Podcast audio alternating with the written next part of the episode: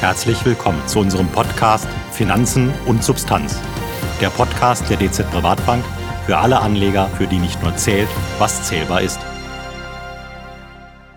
Ist der Hochpunkt der Inflation und damit das Ende des Zinsanstiegs schon erreicht oder kommt das dicke Ende noch? Seit mittlerweile mehr als einem Jahr steigen die Verbraucherpreise.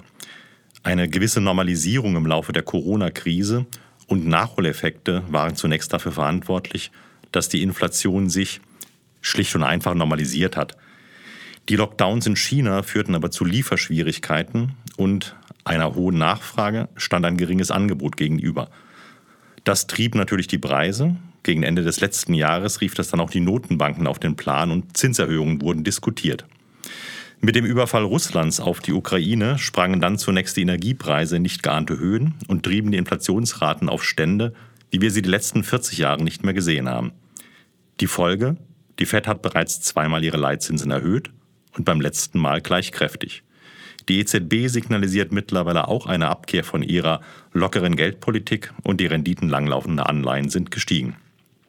Also, wie geht's weiter mit der Inflation und müssen wir uns auf noch höhere Renditen einstellen? Mein Name ist Peter Untersteller und die Antworten auf diese Fragen werde ich mit Mario Geiger, dem Leiter unseres Kompetenzcenters Anleihen, erörtern. Herzlich willkommen, Mario Geiger. Vielen Dank, Herr Untersteller, und einen guten Tag an alle Zuhörer. Herr Geiger, wie sind denn aktuell die Daten zur Inflation in den USA und in der Eurozone? Ja, in der USA hatten wir äh, vor kurzem die Aprilzahlen veröffentlicht. Äh, die lagen bei 8,3 Prozent Preisentwicklung.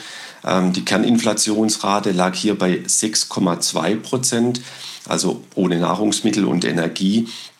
Die Zahlen waren tatsächlich ähm, höher als erwartet ausgefallen, aber niedriger als die Märzzahlen.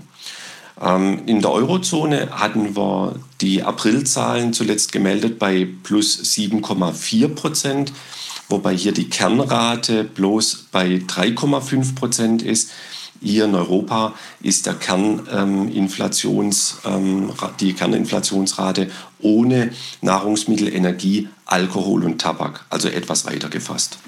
Vielen Dank. Jetzt liegt das ja nur knapp die Kernrate über, der, ähm, über dem EZB-Ziel. Ich will immer nur so ein bisschen auf die Notenbanken kommen. Spielen denn die aktuellen Inflationsraten für die Ausgestaltung der Notenbankpolitik überhaupt eine Rolle?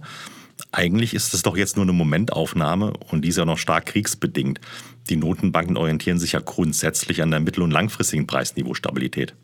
Ja, also ich glaube, grundsätzlich muss man natürlich sagen, dass die Inflationserwartung und die Inflationszahlen stark in den Notenbankpolitikansätzen verankert sind.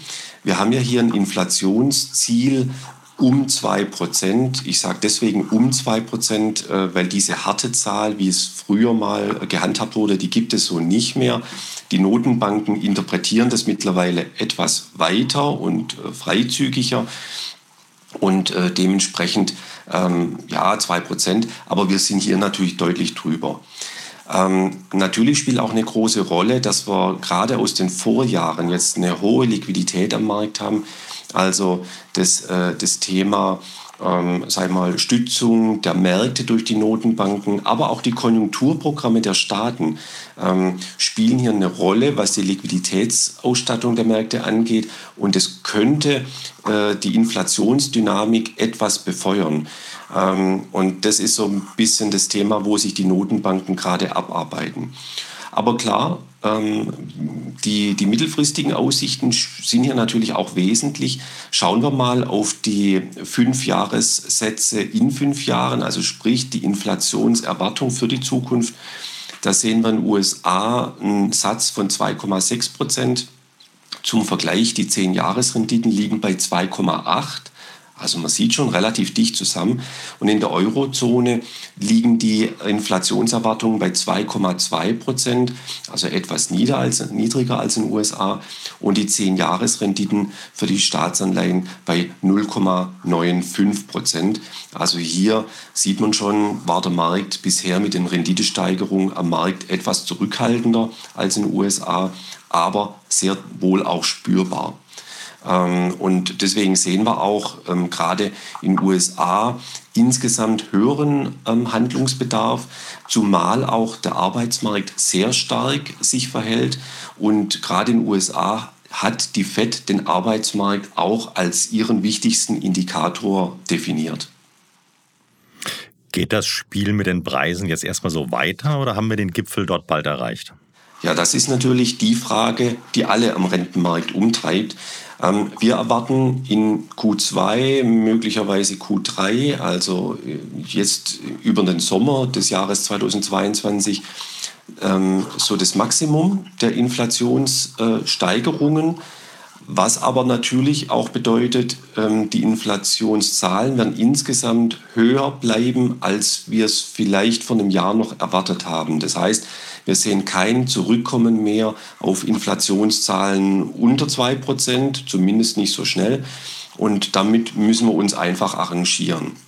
Das sind natürlich viele Faktoren, ähm, gerade das stabile Wachstum in USA vor allem, dort auch der enge Arbeitsmarkt, steigende Löhne, Arbeitskräftemangel, auch hier in Europa. Äh, vielleicht auch hier wieder das Stichwort fehlende Lkw-Fahrer. Man hat es schon oft gehört. Ähm, aber natürlich auch die Rohstoffpreise.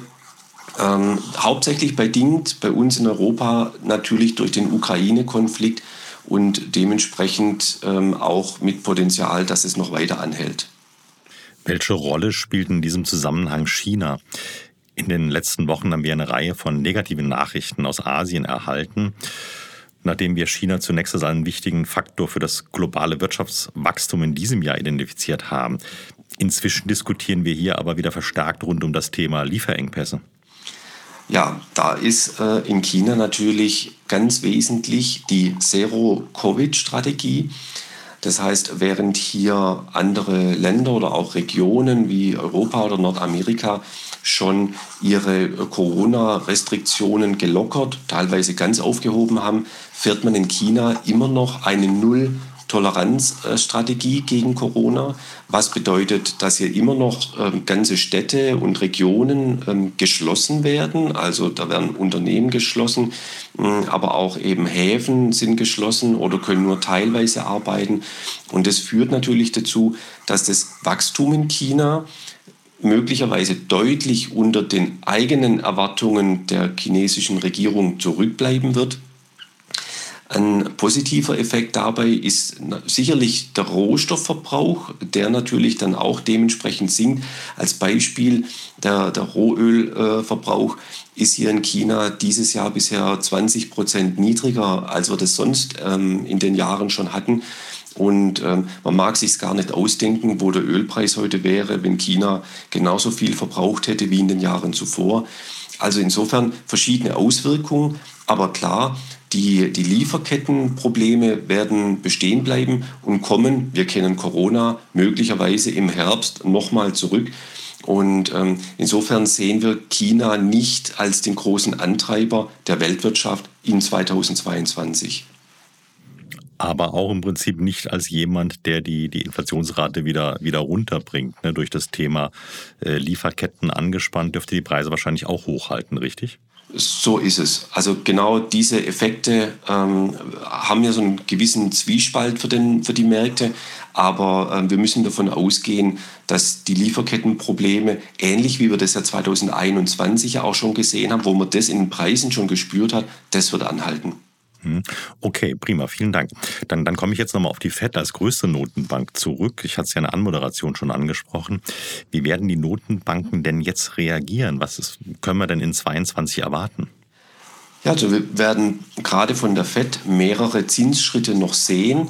Ähm, der Markt erwartet momentan ein Zinsniveau von ungefähr 2,8 Prozent Ende 2022, also Richtung Dezember-Sitzung der FED. Ähm, wir hatten den letzten Schritt gesehen mit 0,5 Prozent auf 1 Prozent aktuell. Und wir erwarten auch hier noch weitere, mindestens zwei 0,5 Prozent Schritte, die jetzt folgen werden in den nächsten Sitzungen.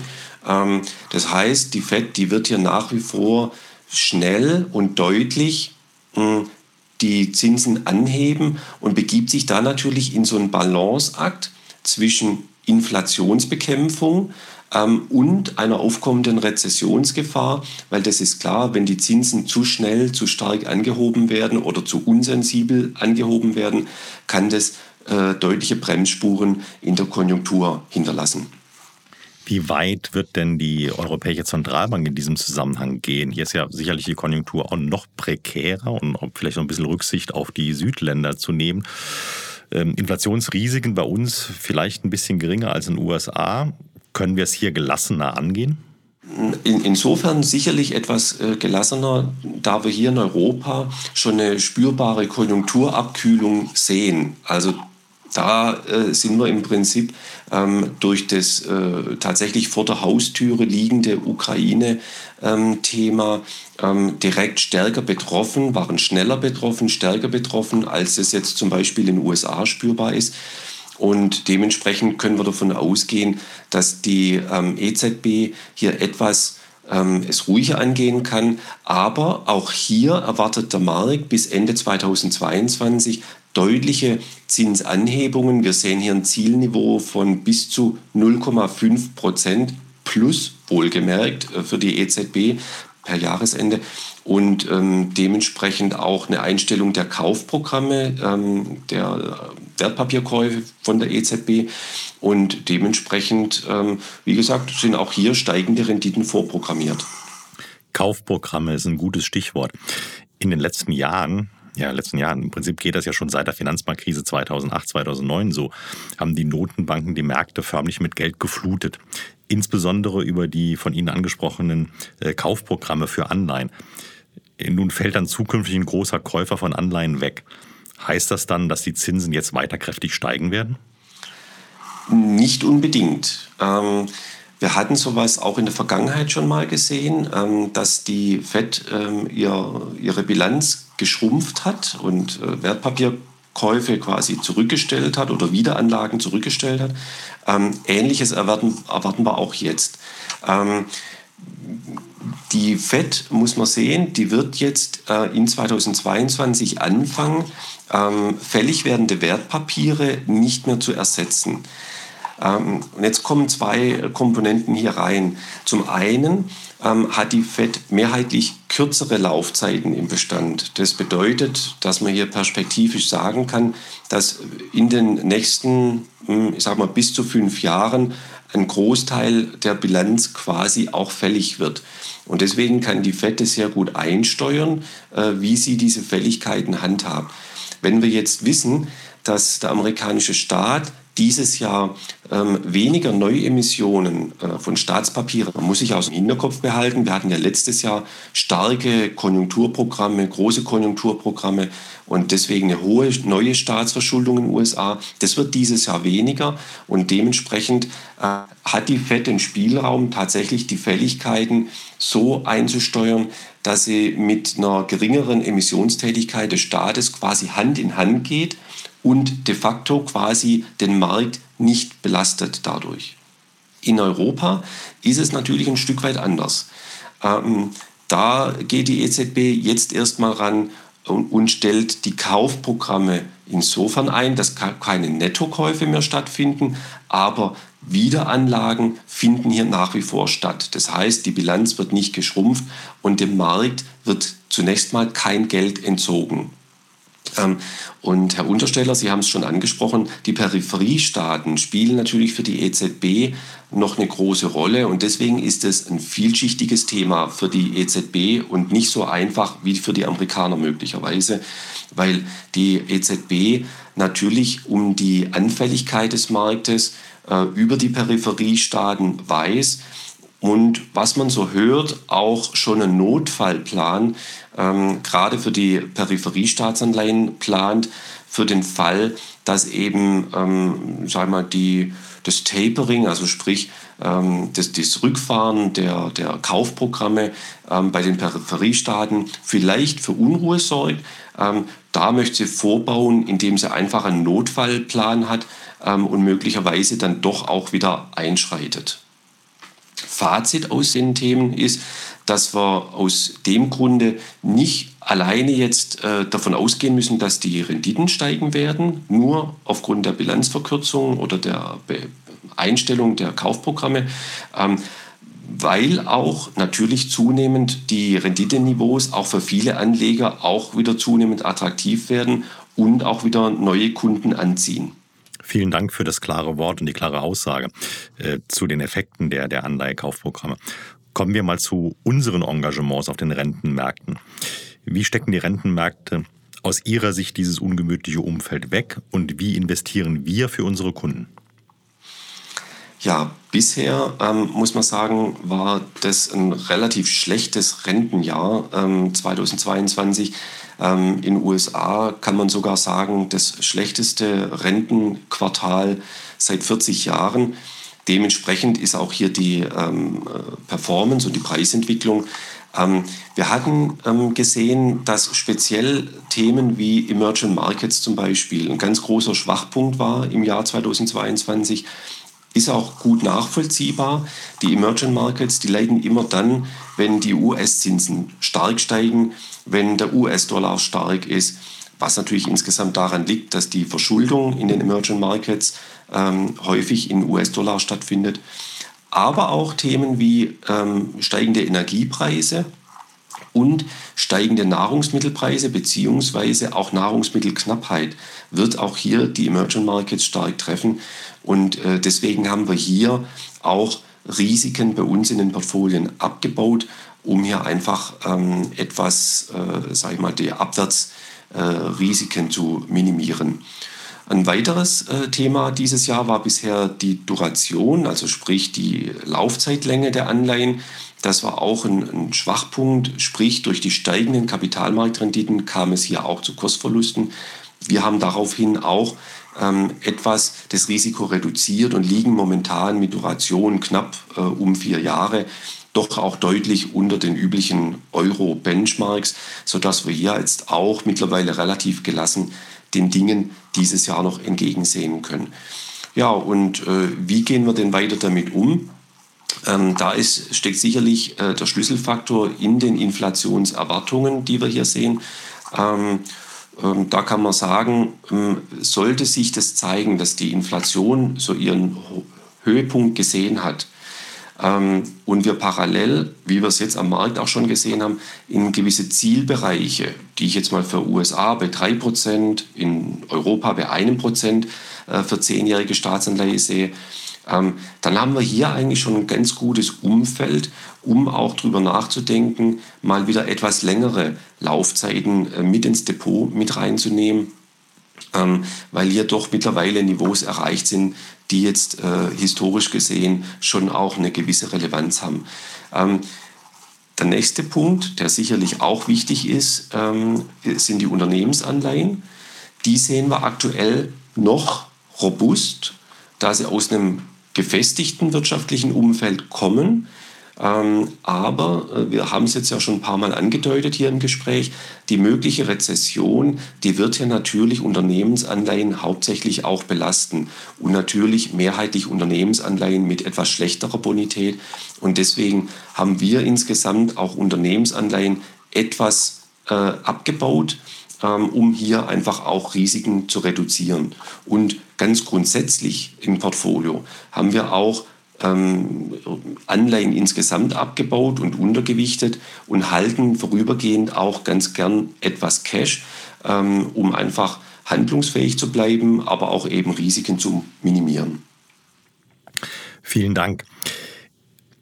Untergewichtung der Anleihen, gutes Stichwort. Ähm, Cash-Haltung auch ein gutes Stichwort. Ähm, jetzt investieren wir ja dennoch zur Streuung und aus Sicherheitsgründen in vielen Mandaten ja auch in Anleihen. Und, das dürfen wir auch nicht vergessen, es gibt Anleger, die eine bestimmte Mindestquote an Anleihen halten müssen. Wie sollten sich diese Anleger positionieren? Ja, da liegen für mich drei Punkte auf der Hand. Also wie gerade schon angedeutet, ähm, bei sehr guten Staatsanleihen ähm, durchaus auch die Duration verlängern. Das heißt, durchaus auch mal wieder längere Laufzeiten in Betracht ziehen, sobald man die Inflation wieder auf einem besseren Weg sieht. Insgesamt gute Bonitäten immer bevorzugen. Also je um, äh, unübersichtlicher das Umfeld für Anleihen wird, sind gute Bonitäten immer der beste Ratgeber.